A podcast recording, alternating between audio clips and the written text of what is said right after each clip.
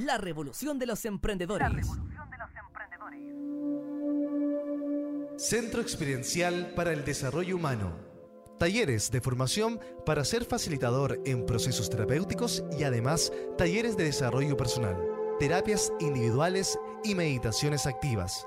Más información en www.centroexperiencial.com. Centro Experiencial para el Desarrollo Humano. Refugio Mamayuca, un oasis en el corazón del Valle del Elqui. Dos casas con capacidad para 16 personas, tres piscinas y un pozón natural con arena de cuarzo para energizarte. Mamayuca es un lugar pensado para compartir y disfrutar de la naturaleza, en un ambiente muy tranquilo. Visita su página web www.refugiomamayuca.cl y en sus redes sociales como Instagram en Refugio Mamayuca. Refugio Mamayuca, un oasis en el corazón del Valle del Elqui. Y para los que estamos en Santiago, podemos ir a Montaña Sagrada, Refugio Montaña Sagrada en San Alfonso, en el cajón del Maipo, aún muy cerquita de Santiago. Eh, un lugar muy rústico, con piscina, con todas esas montañas energéticas que hay en el cajón. Lo podéis reservar por Booking, Montaña Sagrada Booking, o llamando al teléfono 569 7766 4588 y el Centro Experiencial para el Desarrollo Humano todos los lunes eh, hace talleres de meditaciones activas de Osho. Además también de una vez al mes la Aun Meditation, una meditación activa y social hecha especialmente para sacar hacia afuera y atravesar 14 estados emocionales a nivel corporal, vocal, emocional, como pueden ser la rabia, el perdón, el amor, la alegría, la locura, el ir más allá de nuestros propios límites, em, la pena, etc.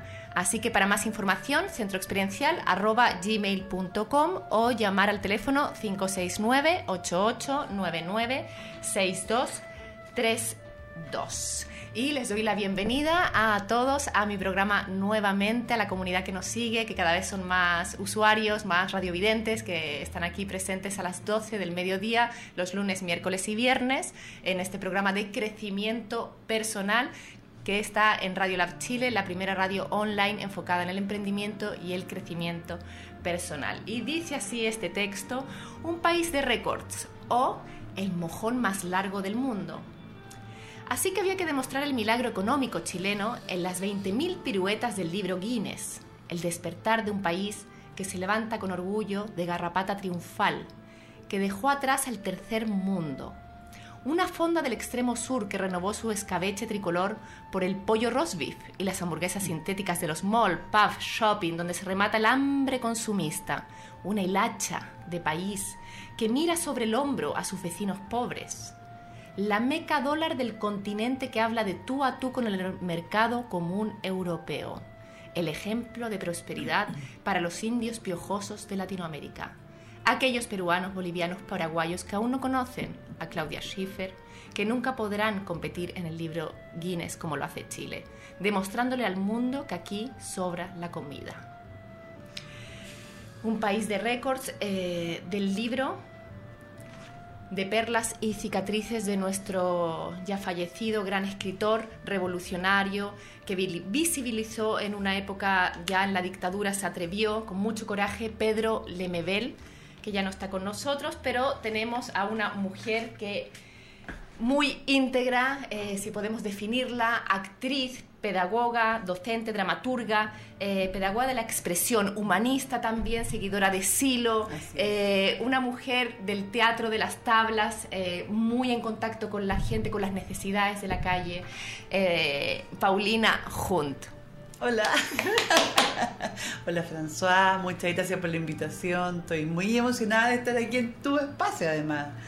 Porque yo que te he seguido tu trayectoria, a ver qué has ha generado este tipo de lugares me parece maravilloso, te felicito. a mí también me, pone, me, emociona tenerte aquí. Te conocí hace muchos años atrás, participé en uno de tus eh, stage, eh, workshop, que tuvo una duración de varios meses, donde trabajamos en un proceso de transformación eh, a través del- de la expresión corporal, de la expresión vocal, de la emoción también a nivel del teatro. Eres una mujer que tiene... Y, y que- quisiera saber de dónde viene esa, esa búsqueda tuya. Uy, es bien eh, antigua la búsqueda porque, bueno, yo tengo algunos años y en realidad esa búsqueda viene cuando era niña. Yo como que nací con la pregunta. Bueno, De- eres hija de madre pedagoga Sí, también, sí, sí. una mujer maravillosa Sí. que ha revolucionado también Chile en su, en su visión. Esther Precht. Y yo siempre digo que ella me mecía en sus brazos hablándome de la importancia de la educación.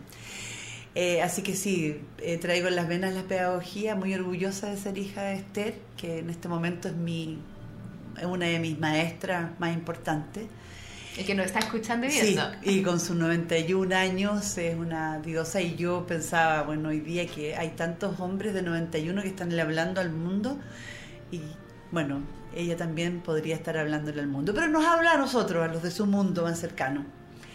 Eh, bueno, y, y me dice mi madre y mi padre que ya falleció también me lo decía, que nosotros nacimos en un pueblo, en Mulchen, en un pueblo mm, en los bajos del Alto Biobío, eh, y que en realidad esta inquietud venía conmigo desde muy pequeñita, el juego, los desafíos, el- y fue una de las cosas que ellos les impulsó, fíjate, a venirse a vivir a Santiago por el tema de ampliar el horizonte de nosotros, y en particular mío, que ellos veían que yo tenía una inquietud y que iba a necesitar de otra formación. ¿Y lograste apaciguar en Santiago esa sed? O sea, eh, la palabra apaciguar me viene muy bien. Yo creo que yo todos los días tengo que apaciguarme, eh, porque, bueno, seguramente algunas, algunas eh, que me escuchan se pueden ir- sentir identificados. Soy de ese tipo de personas, que somos un grupo importante de la población, muy apasionada, con mucha vida, con mucho movimiento interior. Así que tengo que permanentemente estar apaciguando mis emociones para poder construir el camino que quiero construir. Has eh, creado muchas obras de teatro, he tenido posibilidad de verte en escena Mm. en varias ocasiones. Eh, hay una obra en particular que se llama, que es un unipersonal, en el cual tú eh, atraviesas por 10 mujeres Sí. diferentes, eh, se llama Ciclo, y eh, me, parece que es muy contingente el, el- el título, la bajada que tiene, que es La violencia se aprende, la, la no violencia también. También, sí. Bueno, esa frase que yo la tomo de, mm, eh, de la campaña latinoamericana de la no violencia, en el cual yo he participado desde hace muchos años, muchos años. Yo me siento de alguna manera en conjunto con todo el, mo- el movimiento, la gente humanista, eh, digamos que seguimos a- eh, las enseñanzas de Silo como maestro, él plantea el tema de la no violencia y nosotros hemos desarrollado desde muchos años actividades en torno a generar esta cultura de la no violencia. Entonces, de ahí tomo esa frase, que es muy sintética y que nos habla mucho de decir que la violencia, que esto lo dijo oficialmente el 2003 la OMS, eh, por primera vez en forma oficial se dice que la, que la violencia no es inherente al ser humano, porque está en el, en el acervo cultural esta idea, esta creencia de que el, el ser humano es inherentemente violento, que viene con el ser humano, por lo tanto, ¿de qué hablamos de no violencia si es inherente? Y nosotros decimos no es inherente, es algo, es un constructo, es un constructo que quedó de quizás de una época primogénita en que sí el ser humano tenía que, como un instinto de sobrevivencia, ¿no es cierto?, eh, usar cualquier herramienta, entre ellas la violencia, para sobrevivir, frente específicamente al mundo animal, pero que la violencia es, un constructo cultural, es una manera que nosotros tenemos de enfrentar mecánicamente, de resolver, de responder a, a una situación, a un agravio, etcétera. Y mientras más fuerte el agravio, puede ser más fuerte la respuesta. Y esa, esa respuesta violenta tiene que ver también con el deseo y la, y la emoción. Me- Te escuchaba ahora hablar de las emociones, de la emoción que viene de la venganza, ¿no es cierto? De ese impulso de querer que el otro le pase lo mismo que, que yo siento, el mismo dolor que yo siento, yo quiero que el otro lo sienta. Y eso, descubrirlo en uno, y no sé, como este ámbito, este espacio radial es de desarrollo humano y desarrollo personal, creo que es muy importante poder observar eso que nosotros todos y todas sentimos a diario. con nuestra vida personal, con los dolores que tenemos, esa pequeña sensación de que no queremos que al otro, ese que me hizo mal, le vaya tan bien.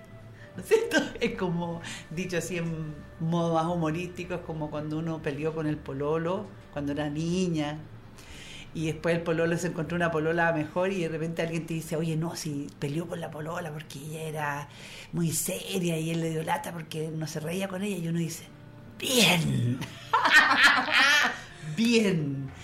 Ese deseo de venganza y que está tan arraigado porque toda la estructura cultural nuestra está basada en la venganza que parte eh, en, la cosa más social con el código de, de, que plantea el ojo por ojo, diente por diente, ¿no es cierto? Que es una manera que tiene en algún, en algún minuto, muy hace muchos años atrás, la sociedad de organizar el tema de la justicia. Y todavía nosotros tenemos ese, concepto de justicia. O sea, para nosotros todavía alguien que comete un error tiene que, tiene que tener la, mismo, la misma pena de lo que cometió. Obviamente esto más... Eh, eh, modernizado, más, eh, ¿cómo se dice? Eh, transformado, no es que, eh, ojo, bueno, ojo por ojo, hoy día hablar de eso es, nos vamos a meter en otro tema del cual obviamente vamos a hablar más adelante, pero este deseo de, venganza está, está, en nuestra raíz y esa es la raíz de la violencia.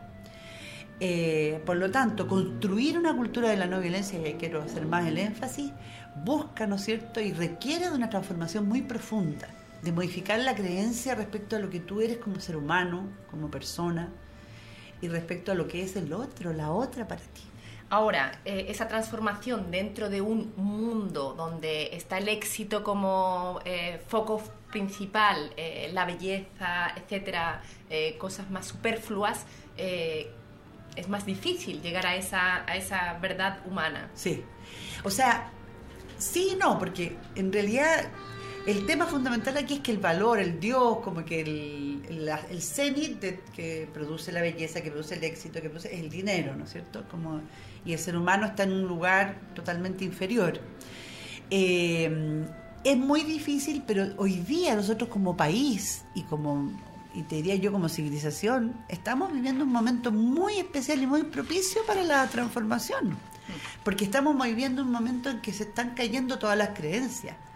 las creencias en las instituciones, las creencias en ciertos valores. Hay una, una, frase muy bonita que dice, eh, eh, no creas todo lo que piensas, porque todas las creencias que tú tienes, que en definitiva te constituyen, ¿no es cierto? Eh, pueden obedecer a un mundo antiguo, que hoy día se está cayendo pedazos, afuera pero también adentro, o primero partió adentro y por eso se expresa afuera, ¿no es cierto? Entonces es un momento muy propicio para investigar adentro, para ver lo que te pasa, qué te pasa con tus conceptos de estética, ya que pusiste la palabra la belleza. Cómo tú valorabas una ciudad bella en que no había ni un vidrio roto, en que todo brillaba, el cromo, ¿no es cierto? Y hoy día te enfrentas a una ciudad rota y sin embargo puede ser que para ti sea más bella que antes. Bella porque está lo humano, está la presencia de las necesidades, de cada uno de los, de los requerimientos, de los dolores, de las deudas, de las cosas pendientes como, como, sociedad. Entonces quizás tú miras ahora un muro y dices, qué belleza, porque aquí sí está la expresión de lo humano, con todo, ¿ah? Con, todo, con todo, con, el dolor, con la violencia, con la venganza, con la revancha, con todo. Estaba buscando un texto que mencionaste en una entrevista que busqué de ti eh, con Tomás Hirsch. Eh, dice, tienes, tienes a todos los jóvenes en la calle y nadie escucha sus necesidades. Esto fue hace varios años atrás. Mira. De sentirse parte de una educación igualitaria. Mm. Sí, bueno, yo de qué bonito que hayas rescatado esa frase, porque yo venía pensando para acá, decía, a ver, qué maravilla tener la posibilidad hoy día de hablar. Yo estoy súper agradecida, François, que me haya invitado hoy día por hoy día en particular, hoy día, hoy día 4, un día muy especial, porque hoy día las mujeres mayores, mayores nos vamos a reunir, ¿no es cierto?, en, Santiago, en el, en el Estadio Nacional, a hacer la performance eh, Un violador en tu camino, que ha, bueno, podemos hablar después de eso. Pero hoy día también en el contexto histórico pensaba qué sentido tiene hablar hoy día. Y yo en realidad lo, que, lo único que quisiera decir hoy día es decir, esta revolución es de los jóvenes esto es una generación que se levanta y que viene haciendo sus primeros asomos desde hace varios años y que hoy día ya hace un avance mucho mayor, ¿no es cierto? Estos jóvenes que están hoy día en la calle eran los que yo me acuerdo hace ocho años atrás, uno escuchaba a las, a las mamás o a las, amigas que eran profesores y decía, oye, pero estos gallos no tienen miedo. Si uno le dice cualquier cosa en la sala y no te hacen caso, y uno le dice, ya te vas a ir donde el inspector, y te dicen, bueno, voy donde el inspector, y no tienen ni siquiera miedo a la autoridad. Ellos como generación, ellas como generación, traen otra visión. Y ellos y ellas nos están diciendo, incluso ahora a los 13, a los 8 años, eh, tú que tienes hijos eh, de esa edad, eh, de 15, 16 años, pero incluso ahora los niños, nos están diciendo cómo quieren vivir, cómo quieren vivir este mundo. Y yo siento, te lo digo sinceramente, que en este momento social que estamos viviendo en Chile, en esta revuelta, he tenido que trabajar mucho para saber dónde ubicarme. Entonces yo me ubico apoyando, reflexionando mucho, por supuesto que también en la calle, eh, las conversaciones, generando espacios de conversación, pero con la certeza de que esta es una revolución que no me pertenece como generación y que sí agradezco todo lo que logramos hacer para ir avanzando y despejando el camino para que estos espacios puedan eh, generarse. ¿Dirías tú que esto es un, estamos en un sistema deshumanizado, que la transformación va a ser volvernos, ojalá, en un sistema más humano? Absolutamente, o sea, yo creo, creo profundamente en eso, que esta, esta búsqueda de no más abusos, de Chile despertó, imagínate las palabras, o sea, solamente decir Chile despertó, despertó es un despertar, todos los que quienes trabajamos el trabajo sobre la conciencia humana, hablamos del despertar, ¿no es cierto? Esa es una palabra que le pertenece a ese mundo, pertenece al mundo justamente de quienes hemos trabajado por despertar la conciencia y por subir y elevar el nivel de la conciencia. Porque ahí también hay un tema interesante, ¿no es cierto? La estructura de nuestra conciencia tiene niveles cuando tú estás en el nivel más bajito, que es del semisueño, cuando estás en el sueño no tienes ningún poder de nada. Las imágenes se te imponen, ¿no es cierto? Y es, bueno, ahí pasan cosas maravillosas, pero que no están bajo tu control. Después cuando tú estás en semisueño, todo es relativo, todo puede ser sí o no. Después cuando uno está en una vigilia ordinaria, actúa de forma muy mecánica. Dice, ¿pero qué hice esto? Pero si yo sé que eso no, no funciona, que fui pesada con tal persona, pero ¿por qué si siempre piso el palito? Y uno se mueve en un nivel de conciencia cotidiano muy mecánico también. Y hoy día muchos movimientos en el mundo, ¿no es cierto? Espirituales que vienen de distintos eh, acervos, hablamos de que tenemos que construir ese nuevo nivel de conciencia, que se logra por minuto. Y todas las personas que nos están escuchando, viendo, han tenido esa sensación de, ¡ay, como que hoy día amanecí más lúcida! Hoy día amanecí con una claridad que no, antes no tenía Hoy día puedo ver las cosas en perspectiva. Todo eso es texto, perspectiva, lucidez, comprensión, conexión con el todo. También eh, mencionabas tú, eh, hace también varios años atrás, que eh, debería de haber un giro en esto también de la educación, que en vez de ser vertical, y eso también en general, más circular, que creo que tiene que ver también con este cambio. Absolutamente. De hecho, nosotros tenemos un, gráfico ahí muy bonito del arte y de la educación liberadora. Entonces se establece como esta cosa de lo tradicional, ¿no es cierto? Que es frontal, que es a partir del miedo, que se enseñan los contenidos que siempre se han enseñado, donde la memoria y la memorización es muy importante, donde los héroes nacionales, hombres que han luchado por nosotros en la guerra, son muy importantes, etcétera, un tipo de educación que hay otro tipo de educación más progresista, ¿no es cierto?, que busca algunos cambios, algunas modificaciones para adaptarnos a los nuevos tiempos, etcétera. Y hay una educación y un arte liberador que busca el círculo, que busca la expresión de todas y todos y que busca que en realidad esa educación oriente, se oriente a el despertar de ese ser humano y que la y que el conocimiento lo construimos entre todas y todos. Y fíjate que eso que uno me podría decir, pero si el conocimiento está, pero si ese conocimiento, incluso el que uno creía que estaba, se está moviendo, está cambiando. Y tu experiencia construye conocimiento. Esta, solamente el entrar en este lugar está haciendo un aporte a mi manera de mirar el mundo en este minuto y estamos construyendo esta realidad entre las dos y entre todos quienes han sido parte de este proyecto.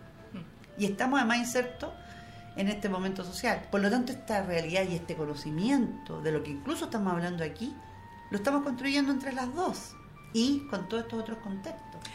Te veo, algo que me transmites, eh, Pauli, eh, que te conozco hace muchos años eh, y tú eres una mujer de búsqueda. Bueno, estamos con Paulina Hunt, actriz, pedagoga, dramaturga. eh, que todos la, la han visto en millones de teleseries porque te has, has- has aparecido, bueno, eso es la tele, ¿no? Has aparecido como en, aquí lo tenía anotado. ¿Cuántas teleseries son? Ay, no sé, pero la última que hice fue Isla Paraíso. Es La Paraíso, que estuviste nominada como mejor actriz de soporte en teleseries. Sí. Y, y comenzaste en el año 82, en la época de la dictadura. Sí. Ahí estuviste un par de años en teleseries y luego dejaste. Sé eh, por otras fuentes que tú te metiste en el, en el, en el siloísmo y también dentro de una política. dentro- Sí. Participaste también en, en- en unas elecciones parlamentarias como Ah, sí. diputada. Eh, sí, Eh, he sido candidata. Fuiste candidata, o sea que eres una mujer de búsqueda dentro de un patriarcado, dentro de donde no habían mujeres eh, que, que buscaban visibilizar los temas humanos o de mujeres.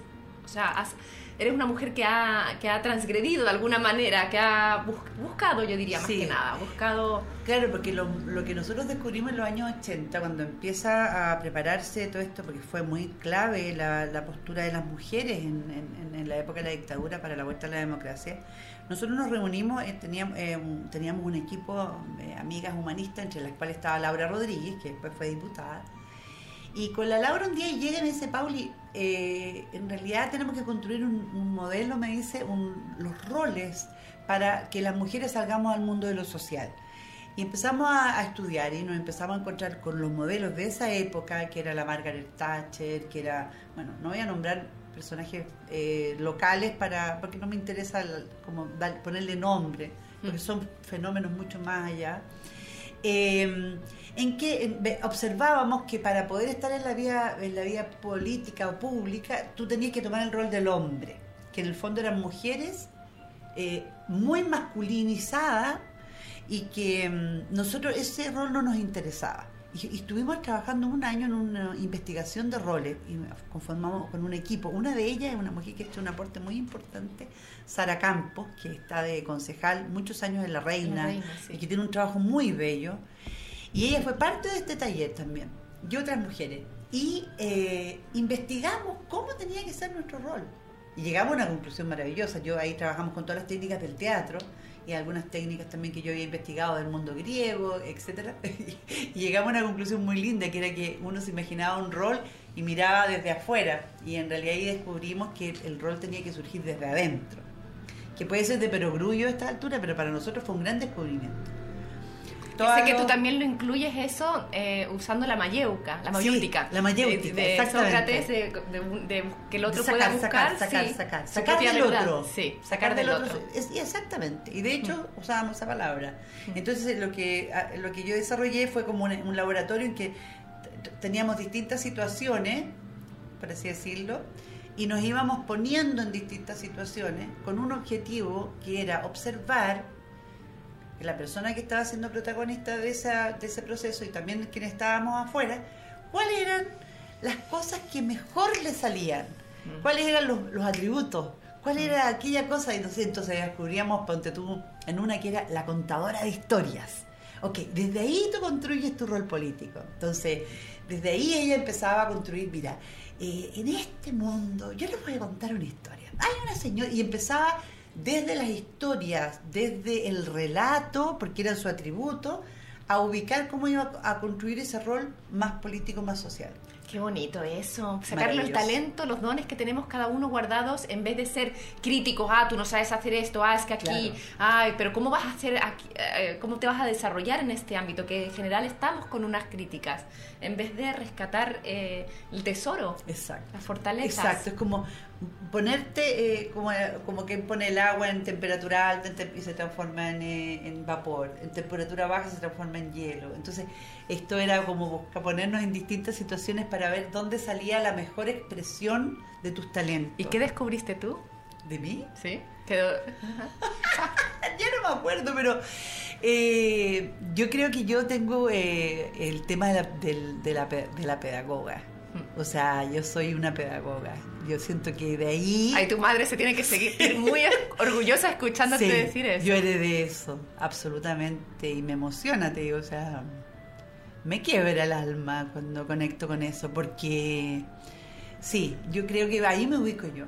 Incluso, imagínate, yo ahora he desarrollado todo mi trabajo teatro pedagógico, mi, mi, mi proyecto... eh, ¿Qué significa teatro pedagógico? Mira, en realidad es una palabra que, que la acuña Bertolt Brecht, ¿no es cierto?, el siglo pasado, en los años 30-40, eh, que es uno de mis maestros también. Él parte con el teatro político, el teatro pedagógico, él dice tenemos que enseñarnos y la qué mejor herramienta a través del teatro.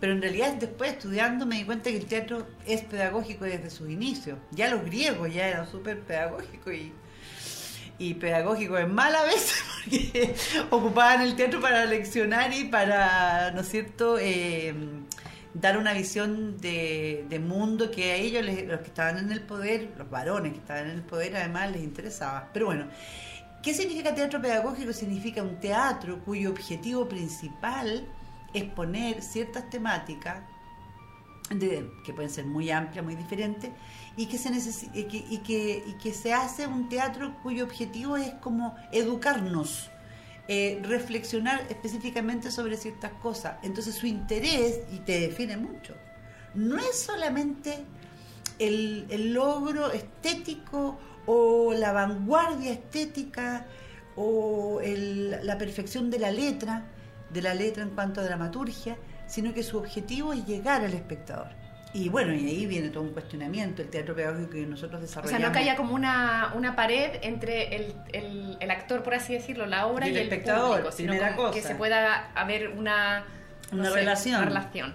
y que se rompa esa estructura que es una, una es que una ruptura política o sea políticamente el ir al teatro a pagar tu entrada esa es mi, es mi visión con todo mi respeto yo no se la impongo ni critico a nadie pero es mi visión que el teatro también tú estás eh, transmitiendo una visión política cuando tú dices ese es el actor y yo soy el espectador y yo pago mi entrada para que este actor Bueno, en esta obra ciclo que yo fui a verla, tú invitas después a un conversatorio sobre la violencia, en este caso tú, de la mujer, eh, a la cual la mujer se ve, se ve expuesta. claro se abre Sí, ¿No se abre además- este conversatorio. Había otra característica en esa, en esa función, si tú te fijaste, era hecha en un lugar que no era un teatro, No, era un centro comunitario donde estaban los jóvenes. es verdad. Y era, eh, un- nosotros transformábamos ese espacio en un espacio teatral de diálogo a través del teatro, que no era lo mismo que, con-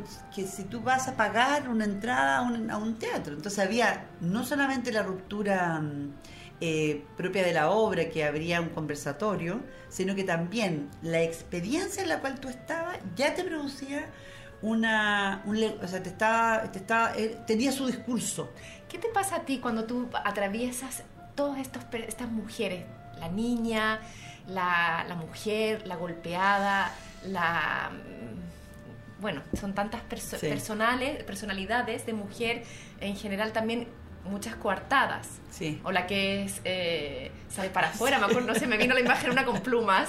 Sí, no, y está también la que se opera entera. Sí, una que habla Ah. por teléfono, con una Ah, sí, amiga. pues, la del desierto de Atacama, ¿ah? que es una mujer fantástica porque dice que en realidad eh, cada mujer tiene su desierto de Atacama, en que nadie te pesca, nadie te llama, ni un perro que te ladre. ¿ah? Entonces que ella andaba por el desierto de Atacama, punto y codo, punto y codo, hasta que de repente llegó tu oasis. ¿ah? Entonces llegó tu oasis con sus frutos jugosos colgando de él hacia mí, de mí hacia él, y entra en este trance erótico maravilloso y como diciéndole, chiquilla, ese, ese es mi mensaje, chiquilla, siempre hay un oasis. ¿Me entiendes? Yo cada vez que hago ese personaje es como un regalo que yo hago a las chiquillas, como diciendo, todas pasamos por un desierto de Atacama y tengan fe que siempre va a llegar un oasis y va a entrar de nuevo la sexualidad, el erotismo en tu vida y, y, y- y además es un derecho. Y ahí es- ella termina con un orgasmo impresionante que también yo siempre digo, este es mi regalo chiquilla, de aquí para arriba, nunca menos que esto. Y también siento que es como decir, bueno, nos merecemos ese nivel de goce, de orgasmo, de, de alegría en nuestra sexualidad. Eh, sí, ahí hay un acto de, de- de amor, de entrega eh, en ese personaje. Y hay otro personaje, a propósito del tema de la sexualidad, que también es muy bonito en esa obra, que es la mujer que va a ver a su amigo que tiene cáncer y que va a morir. Y que ve a ese, a ese hombre, a ese cuerpo, y que siente que lo que ese cuerpo necesita es sexo. Es energía, es sexo como energía. No tanto como un, un sexo desde, el- desde lo erótico, sino que más bien desde lo energético puramente y ella lo invita a una experiencia amorosa y empiezan con un masaje y, y te- y hacen el amor. Y eso es muy bonito, está relatado en la obra, cómo ella hace este viaje con el amigo y cómo el amigo se encuentra con su energía. Y el personaje dice, era, que lo, era lo que tu cuerpo te pedía a gri- a gritos, pero fue demasiado tarde. Y, y al día siguiente o también subsiguiente la él muere. cuánto nos guardamos. Exacto, como bueno, ese es un tema del tema de la liberación. Y bueno, y volviendo a este tema de cómo pasar por estos distintos personajes, son personajes que en el fondo y eso lo dicen los grandes también teatristas y todo, y- pero yo lo experimento totalmente, que todo está en uno. Y también estas obras son una forma de sanar mis propios dolores, mis propias inhibiciones, la violencia de la cual yo he sido víctima, el abuso que yo he tenido en mi vida y que mm, a través del teatro uno li- se libera y busca también que las personas que están compartiendo esa experiencia teatral también se encuentren con otros espacios de liberación. Y hago un link con esta experiencia performática eh, creada por las Las tesis sobre eh, el patriarcado y cómo al realizar esa experiencia que yo le he realizado ya en la calle, bueno, yo la vi en, en un video la primera Sí, vez como todos la vimos en los videos que se viralizaron. y, y se me transformó en un mantra. Una cosa impresionante, no me la podía sacar de adentro, no me la podía sacar de adentro. Fue muy emocionante. Fue antes de que se viniera a Santiago, y se porque lo primero lo hicieron en Valparaíso. Y después cuando esto se empieza a replicar, obviamente lo, lo hago en mi comuna con las chicas, llego y me siento rarísima, me doy cuenta que son puras lolas. Y yo era la única mayor y mm, ahí, ahí adecuándome a sus códigos, porque son dos distintos códigos, nosotros habríamos llegado a conversar, a, eh, ay, como te, ay, tu pañuelo, tú venías la cuestión. Y ellos no, ellos no conversan mucho, ellos son, van directos, son códigos totalmente distintos. Y bueno, y en esa experiencia eh, social, ¿no es cierto?, de usar el teatro, la performance en este caso, eh, se produce una cosa muy profunda. Y además hacerla en público y en tu propia calle y en tu propio barrio y con otras y con otras mujeres. al lado, o sea, es algo muy poderoso. No nos podemos imaginar el efecto que esto está teniendo en nuestros corazones y en nuestras mentes. Es algo muy grande. Eh, uno como que en esta externalidad A nivel vivimos, mundial. y a nivel mundial. Y ahí un- es interesante recorrer los distintos videos. A mí lo de México me ha conmovido, porque uno sabe muy de cerca lo que es la violencia sexual en México y hacia la mujer. Pero bueno, ahí está pasando algo muy grande. Y además, ligando esto con la no violencia, esta es mi mirada, con mucho respeto, eh, siento que ahí lo femenino toma la no violencia eh, y da una pauta al movimiento social que puede también cambiarle el rumbo a este movimiento. Totalmente, Porque- que yo creo que lo está haciendo, lo está generando, porque estábamos en un momento, si bien estaba este estallido, esta manifestación de, de, de- de hacernos, alzar la voz, luego vino un poco la violencia de destrucción, estas eh, manifestaciones artísticas, sociales, Sí. muy interesante, y esto entra dentro de esa categoría, pero enfocado a la mujer, y frum, de un giro nuevamente a Chile, Sí. a mis ojos, a mi manera de ver. Sí, yo también siento lo mismo y siento que también esto puede ser un modelo, ¿no es cierto? Un modelo, un modelo de acción.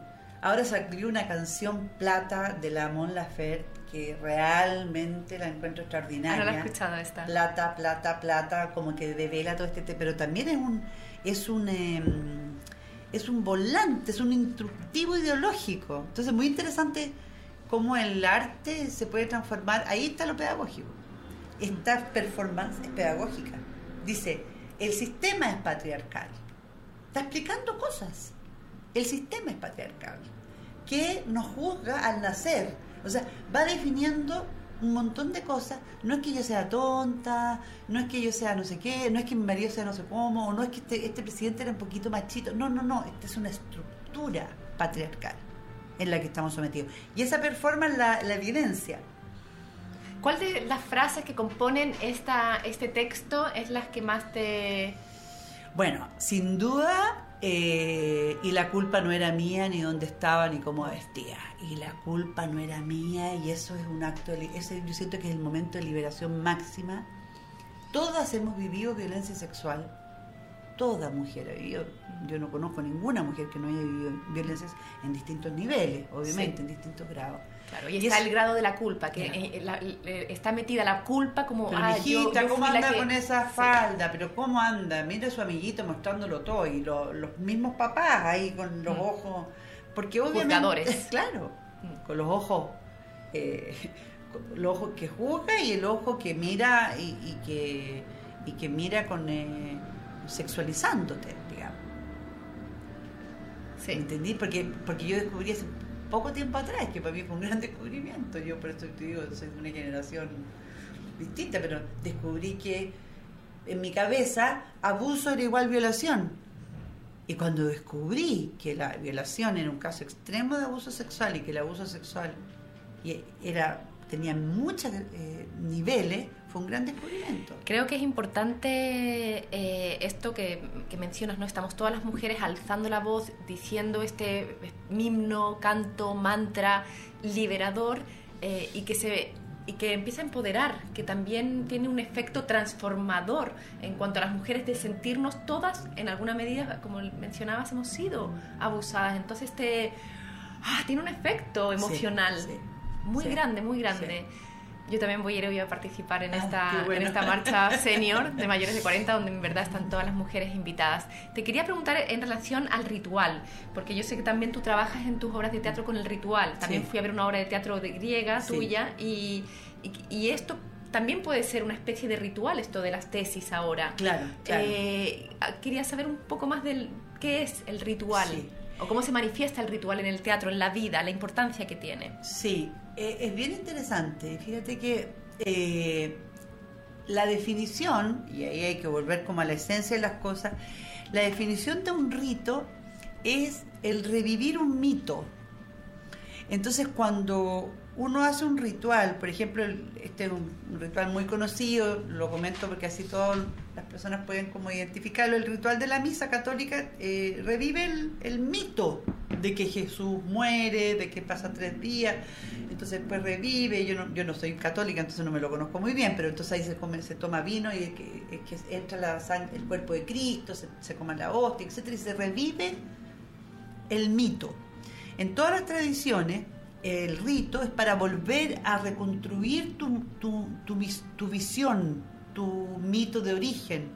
Los ritos mapuche tienen que ver con la conexión con la naturaleza, el revivir esa conexión permanente con la naturaleza, con los elementos de la naturaleza, ¿no es cierto? El agua, el fuego, la tierra, el aire con el ubicar los puntos cardinales, etcétera. Entonces el rito es el revivir un mito. Y nosotros tenemos, por lo tanto, en la vida cotidiana miles de ritos. Y en esos ritos estamos reafirmando mitos de cómo nos relacionamos, de qué es lo que es el ser humano para nosotros, de qué, qué es lo que es la otra para nosotros, etcétera.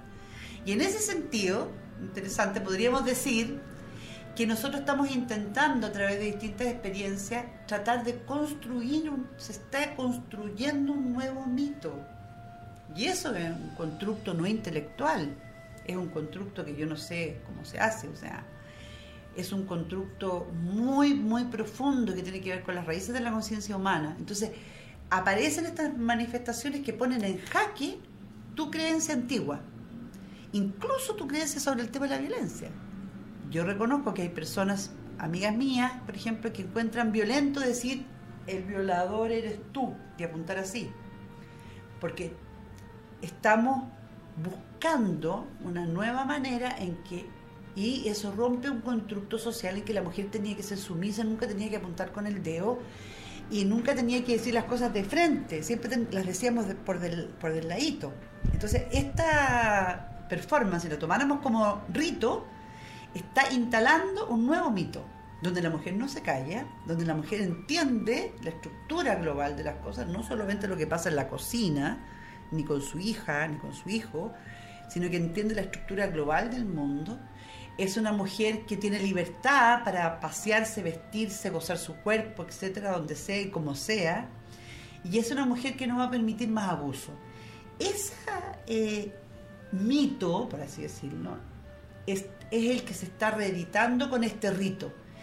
Y ese es el rito, y eso es lo que pegó, desde mi humilde opinión, eso es lo que podría ser lo que está pegando tan fuerte en distintas latitudes.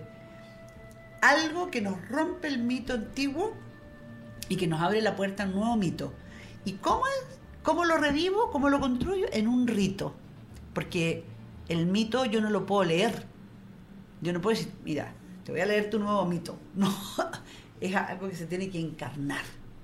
Y este ritual de las tesis podría estar encarnando una nueva realidad de la mujer en lo social.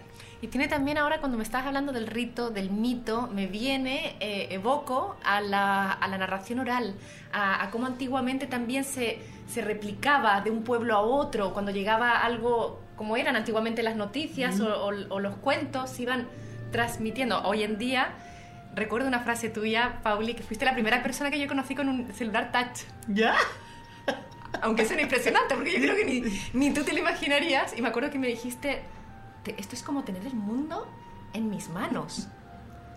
Y, y, claro, toda la información de Internet. Y ahora, gracias a esto, y, pero con esta, este acto físico de canto corporal de mujeres, ¡fua!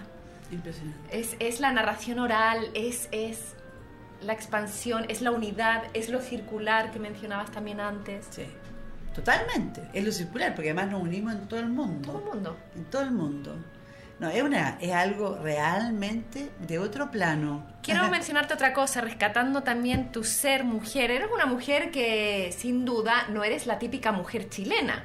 No, eh, basta con escucharte hablar por tu trayectoria. Eh, yo recuerdo cuando, ahora mientras hablabas y me, y me mencionabas el personaje del desierto de Atacama de, de, tu, de la obra Ciclo, de tu unipersonal, eh, me acordaba que una de las cosas que me impresionó de ti, de tu actuación, era tu transformación que había de un personaje a otro y que dejabas de ser Paulina Hunt, o sea, incluso físicamente, que tú tienes tu corporalidad, pero de repente yo te veía pequeña, de repente te veía grande, de repente te veía delgada, de repente te veía, no sé, cuando hacías, efectivamente me vino esa imagen de la mujer sensual y, y, y eras la mujer más sensual del mundo y más gozadora del mundo en ese acto eh, de, de, permitirte eh, sentir te quiero, eh, a lo que voy es, eh, claro, también el teatro, todos sabemos, eh, tiene, tiene sus costos, es, tiene su lado de sacrificio, de, de, de esfuerzo, de, de, también, yo sé que has estado en millones de, lugares, ya sea de Chile o de Latinoamérica, mm. lugares pobres, lugares donde no, no conocen el teatro eh, o donde la, la, infraestructura no es la adecuada para nosotros, quiero decir que con dificultades de todo tipo.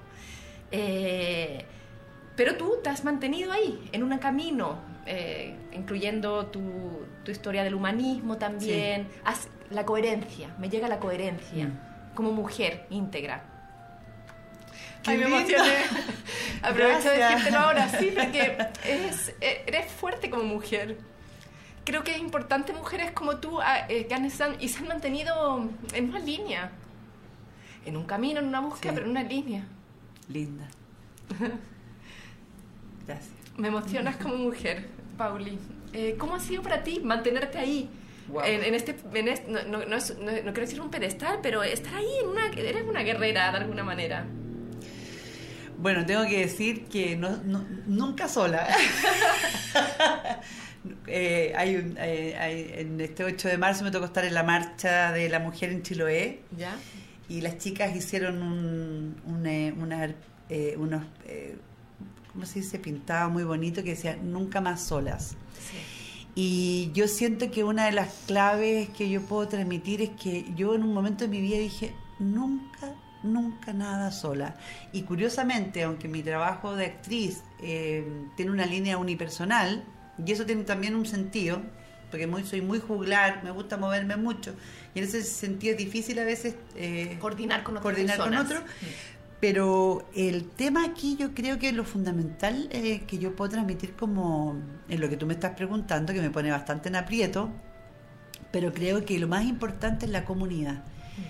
Eh, y por ejemplo, siempre, siempre he tratado de buscar comunidad, de no estar sola, de estar con otros, de construir con otros, de hacer carne esta idea de que la realidad y el conocimiento lo construimos en, en conjunto. Y eso me ha permitido estar siempre rodeada de gente fantástica, que nos retroalimentamos, que vamos construyendo una, una, una postura, porque en realidad uno se pierde en este sistema eh, todos los días. No sé si me entendí, uno se puede perder. Y además que yo siento que este sistema es como experto en sacarte el alma. Po. Es como mantenerte coherente en un mundo incoherente. Ese es como el gran desafío. Primero reconocer que el mundo es incoherente. Y, así que yo te diría que una de las claves de mi vida es nunca sola. Siempre armar un ámbito. Y eso, nunca sola. nunca sola. Eh, siempre con gente. Y las personas somos maravillosas, pues cuando tenemos las condiciones, el ámbito y todo, se expresa lo mejor de cada uno. Y ahora con la tecnología es fantástico porque yo tengo algunos eh, aliados, como Ricardo Rodríguez, que tú lo conoces, que hicimos juntos ese laboratorio. Y él ahora está en Arica, replicando, trabajando, lleva 6, 7 años en Arica. Pero seguimos conectados, somos siempre parte de un mismo ámbito, con la gente que trabaja en Chiloé, con la gente que trabaja en Valparaíso, con la gente de La Calera con la gente de Concepción, con la gente de Curicó. Entonces hay una gran red. Hay una red. Hay una red. a lo mejor físicamente no es tan... Muchas, muchas veces no es físico, claro, a eso quería ir. Los amigos de Perú, eh, claro. Así que em, nunca solas. Muchas gracias. Estamos con Paulina Hunt en nuestro programa nuevamente. Em, tenemos un ítem muy entretenido que te lo voy a mencionar ahora, que es sobre buscar el significado etimológico del nombre de las personas que nos visitan. Ah, ya, qué Entonces busqué qué significaba Paulina. que, mm, y dice, es un nombre predominantemente femenino de origen latín. Es una de las variantes de Paula, que a su vez es la variante femenina de Pablo, procedente del latín Paulo, y significa pequeño. Su significado etimológico puede ser interpretado como débil. Dice, Paulina está en continua búsqueda de una vida sin sobresaltos ni adversidades, a las cuales teme sobre todas las cosas. Esto no quiere decir que tú seas así. No, no, sí. Esto es una... Eh, sí, sí, sí. Dice, el color blanco es el que más le favorece. ¿Ya? Mientras que su amuleto de buena suerte puede ser una cadena de plata o una perla. Variaciones, Paula, Paola, Paulín, Paola, Paulette. Dice, tu número de la suerte es el 6. ¿Ya? Talento natural. Pensamiento moldable. Se expresa como pensador liberal y fácil de congeniar. Muestra facilidad para dar forma grata a las creaciones de una imaginación siempre fecunda. Bueno, y yo creo que sí estamos, estamos en una fecundidad constante y creatividad constante. Recibe aumento en las empresas que requieren de gusto artístico. ¿Ya? ¿Tú también trabajas por una parte en empresas? O sea, eh, trabajo eh, fundamentalmente con el Estado. Eh, el teatro pedagógico nosotros lo desarrollamos fuertemente a través de obras de teatro que hacemos a pedido. Aprovecho a comentar, digamos, de que vivo. Eh, nosotros hacemos obras de teatro a pedido para temas específicos, por ejemplo, el buen trato, por ejemplo, eh, la prevención de, de, de uso mm, inconsciente de alcohol, de droga, la relación entre padres e hijos, etcétera, etcétera, etcétera. Distintas obras de teatro. Pero también yo desarrollo lo que llamo eh, talleres vivenciales con teatro pedagógico. Llevo la metodología del teatro al desarrollo de talleres para trabajar también el trabajo en equipo, el buen trato, el bienestar y sobre todo el buen trato. Es como el fuerte de nuestro emprendimiento que se llama Teatro Pedagógico, lo pueden buscar www.teatropedagógico.cl, estamos en, eh, somos parte de Mercado Público, de Convenio Marco y fundamentalmente trabajamos con el Estado. No le hacemos asco a trabajar con la empresa privada, pero en realidad por nuestra forma y por eh, nuestros intereses nos tiende a suceder, ¿no es cierto? O sea, a mí me parece maravilloso y creo que es un granito de arena increíble y ojalá... Eh, contrátenla más para que puedas también eh, generar conciencia. Sí. Y con respecto a eso, ¿qué es lo, ¿cuáles son el feedback que tú sientes, Wow. que te dicen de, lo, de la gente que trabaja ahí, cuando después de ver Maravilloso. tu- tus obras o hacer tu trabajo corporal, expres, de de expresión? expresión. Maravilloso y de hecho somos una, eh, un proyecto, no me gusta decir empresa porque de hecho no somos empresa, somos eh, un proyecto, eh, que no tenemos difusión ni, ni propaganda, sino que es siempre boca a boca. La gente que conoce nuestro trabajo siempre queda encantada, eh, siente que es un regalo, que es un aporte. Muchas veces, de hecho, en esta época del año, eh, nos llevan como regalo. O sea, para terminar el año bien, les traemos este regalo, ¿no? Eh, bueno, también hacemos cosas eh, gratuitamente, obviamente. Yo, el 90% de mi trabajo es voluntario, de día. Eh, así que también damos regalos eh, especiales. Mañana, de hecho, vamos a, un- a dar un regalo ahí a un liceo en Ñuñoa. Pero en realidad, eh, eso pasa que la gente, bueno, tú que trabajas con la corporalidad, con la emocionalidad, nosotros al incorporar el tema del cuerpo incorporar el tema de la emoción en la capacitación, en el aprendizaje, es, es algo realmente, es otro mundo. Tú entras en otro estado de conciencia. O sea, con el nivel de ruido que tenemos mental, con el nivel de presión mental, con el nivel de tensión corporal, qué conocimiento, qué posibilidad de apertura nuevas experiencias. Pero yo creo que también este movimiento es fantástico en el sentido que la gente sale, marcha, se mueve, se comunica, grita, se expresa y llega a su casa bastante más eh, liberada. O sea, Mm. también hay una dosis de bienestar, a pesar de todo el, el- lo complejo que se nos viene ahora, porque estamos en una situación muy compleja y obviamente eso produce mucha incertidumbre, mucho temor. Eh, y en realidad es muy preocupante lo que se nos viene, porque no sé si seremos capaces de tener la inteligencia y la fuerza y la coherencia para que esto se conduzca de una manera evolutiva y no destructiva. Así que también hay una preocupación muy grande. Muchas gracias, Pauli. Te quería invitar a encender esta velita con estos Ya. fritos. Qué linda. enviándole un mensaje a nuestra comunidad nuevamente y a los radiovidentes y gente que también nos está escuchando ahora. Ya. Así que mm, Wow, qué responsabilidad. Mira, vamos a hacer lo siguiente. Vamos a ubicarnos que estamos en el día 4 de diciembre, una fecha muy especial para además el grupo de amigas a las cuales pertenezco. Aprovecho de hacer un silencioso homenaje a una amiga muy querida que seguramente va a verme eh, en este día. Y quiero transmitirle que estamos cerrando el año con una incertidumbre muy grande y que sería muy lindo rescatar desde el lugar donde estemos, desde el lugar del temor, desde el lugar de la alegría del cambio, desde el lugar del poder, desde el lugar donde estemos, que rescatemos lo más valioso de este año y fortalezcamos aquellas cosas que sí nos dan coherencia, sí nos hacen, nos dan sentido y enfoquemos con más fuerza que nunca en ese aspecto, en lo que sí hemos aprendido y lo que nos ha dado coherencia este año. Creo que tenemos que hacer un esfuerzo personal y colectivo para que esto se conduzca de la mejor manera hacia el futuro. Creo que es un momento muy delicado, por lo tanto, cada mente, corazón, según cómo esté ubicado, es un gran e importante aporte. Eso, mm, muchas gracias, Linda. muchas gracias. gracias a ti. Gracias, Paulina Hunt, por habernos acompañado. Gracias por tu mensaje de, de unidad, de, de, de- de crecer, de construir, Sí. evolucionar. Sí. Eh, yo creo que necesitamos estos mensajes optimistas y esperanzadores en este momento.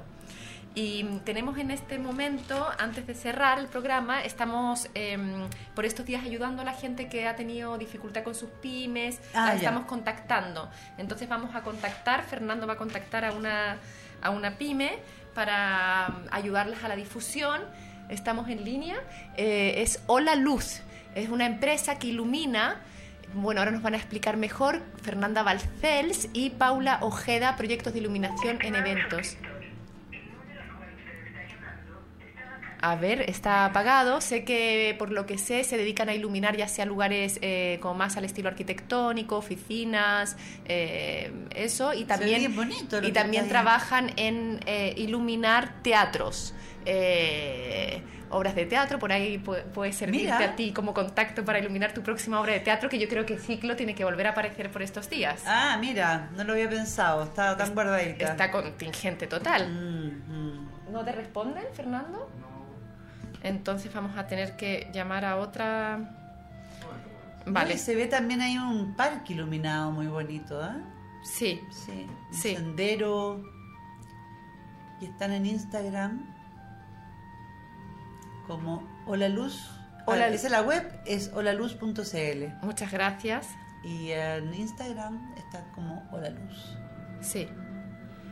Así que no sé si puedes mostrar mientras tanto otras fotos para ir viendo a ver si ahora responden. Respondan, chiquilla. Para darnos a conocer su prime. Hola, Paula. Hola. ¿Qué tal? Sí, hola. Que nos Hola, estaba costando comunicarnos contigo. Ah, Cuéntanos, pues, preséntate pues, para que la gente, nuestros auditores nos, te conozcan, quiénes sois, a qué os dedicáis. Mira, eh, nosotros somos Hola Luz. Eh, Hola Luz eh, somos un estudio de investigación y desarrollo de proyectos de iluminación.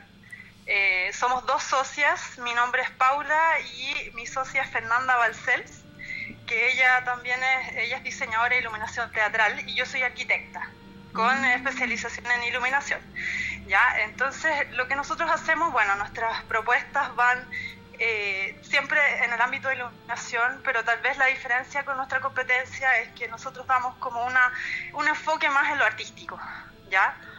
Eh, ahora, nuestros proyectos son bien variados, eh, desde iluminación interior en retail, por ejemplo, que es muy necesaria la iluminación para vender un producto, hasta, bueno, casas, hoteles y exteriores también, como iluminación, por ejemplo, en paisajes, en jardines, eh, en fachadas también. Una vez iluminamos la moneda también, como para conmemorar el Día Internacional del Refugiado. Eh, también hemos participado en ferias, una vez participamos en la feria jardinera donde ganamos junto a unos paisajistas también en mejor eh, montaje paisaje. Eh, entonces, bueno, básicamente nuestra propuesta es agregarle valor a un espacio o un ambiente eh, a través de la iluminación, ¿ya? Y cuidando siempre la eficiencia, digamos, que exista una estructura, una coherencia y finalmente darle un lenguaje a partir de la iluminación a un ambiente que se quiera mostrar. Eh, también con esto eh, mejorarle el confort y también en el fondo mejorar y que sea más placentera cualquier actividad que se pueda realizar ahí. ¿ya? Esa, esa es como la, la idea de, de- nuestra... Ahora también hacemos eventos eh, en donde también un poco es esto, entregar un concepto y que sea, que sea mucho más acabado y que no sea tan eh, particular, digamos. Esa es la, esa es la idea. Muchas gracias, Paula. Yo he descubierto con el pasar de los años, más últimamente, la importancia que tiene la iluminación, incluso en la Wow. fotografía. Cuando sacamos una foto que es importante dónde está la luz, a mí me ha costado mucho entender eso porque no entendía por qué salía con sombras, a veces ojeras, etcétera. Esto de que hay una luz a las 12 del día que en la tarde y efectivamente también cómo los Exacto. espacios pueden ser más, Exacto. más bonitos o no desde in- inclusive la propia casa de uno, el propio hogar, que a veces para hacer ambientes más tenues y, y amorosos ponemos una, una música más bajita. O sea, es importante en verdad la luz.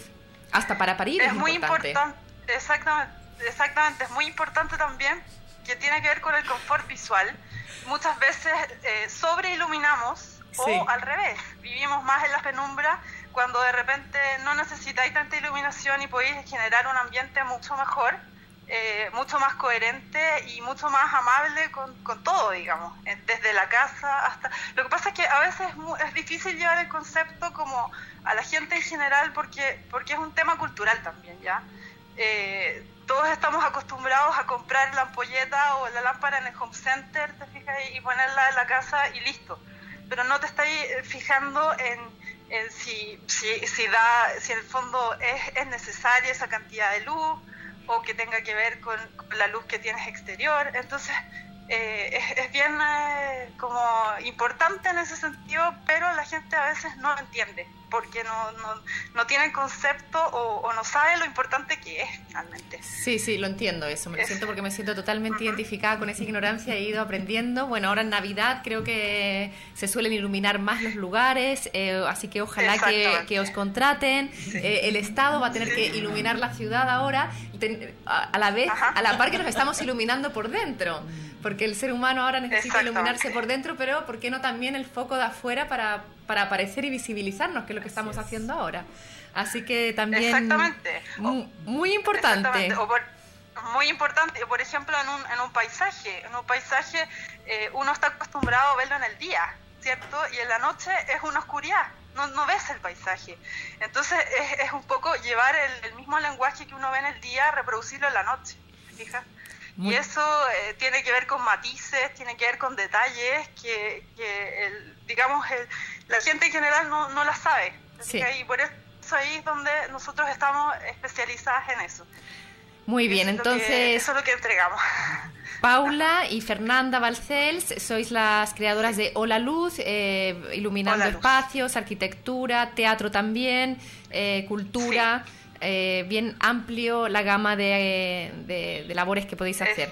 Eh, la gente se puede ubicar por vosotros a través de Instagram, de vuestra fanpage Ajá. y también a través de la web www.holaluz.cl. Ahí está. Holaluz.cl, sí, holaluz sin H, holaluz, así. Muy bien. Eh, va a quedar esto grabado en la fanpage de Radio Lab Chile, el extracto, para que luego con, en Instagram etiquetándolos a ustedes, ¿vale? Vale. Muchas, muchas gracias, gracias Paula.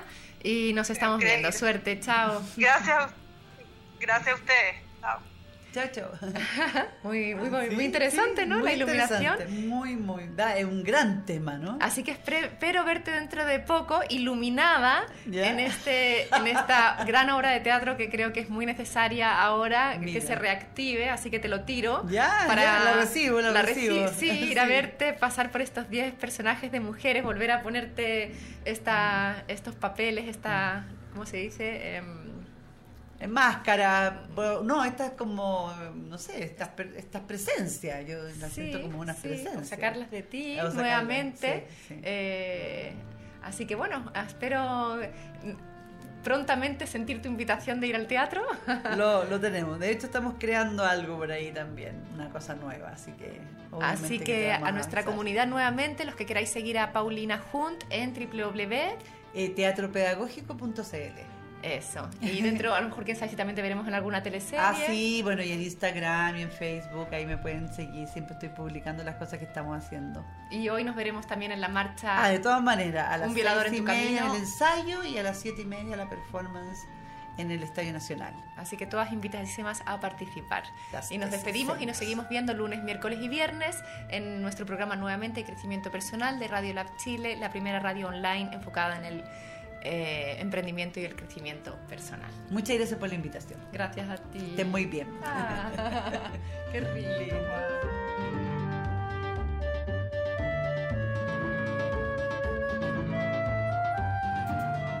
Este programa es presentado por Centro Experiencial para el Desarrollo Humano. Este programa es presentado por Refugio Mamayuca un oasis en el corazón del Valle del Elqui. Somos lo que tu emprendimiento necesita. Un shot de motivación en Radio Lab Chile, la radio de los emprendedores.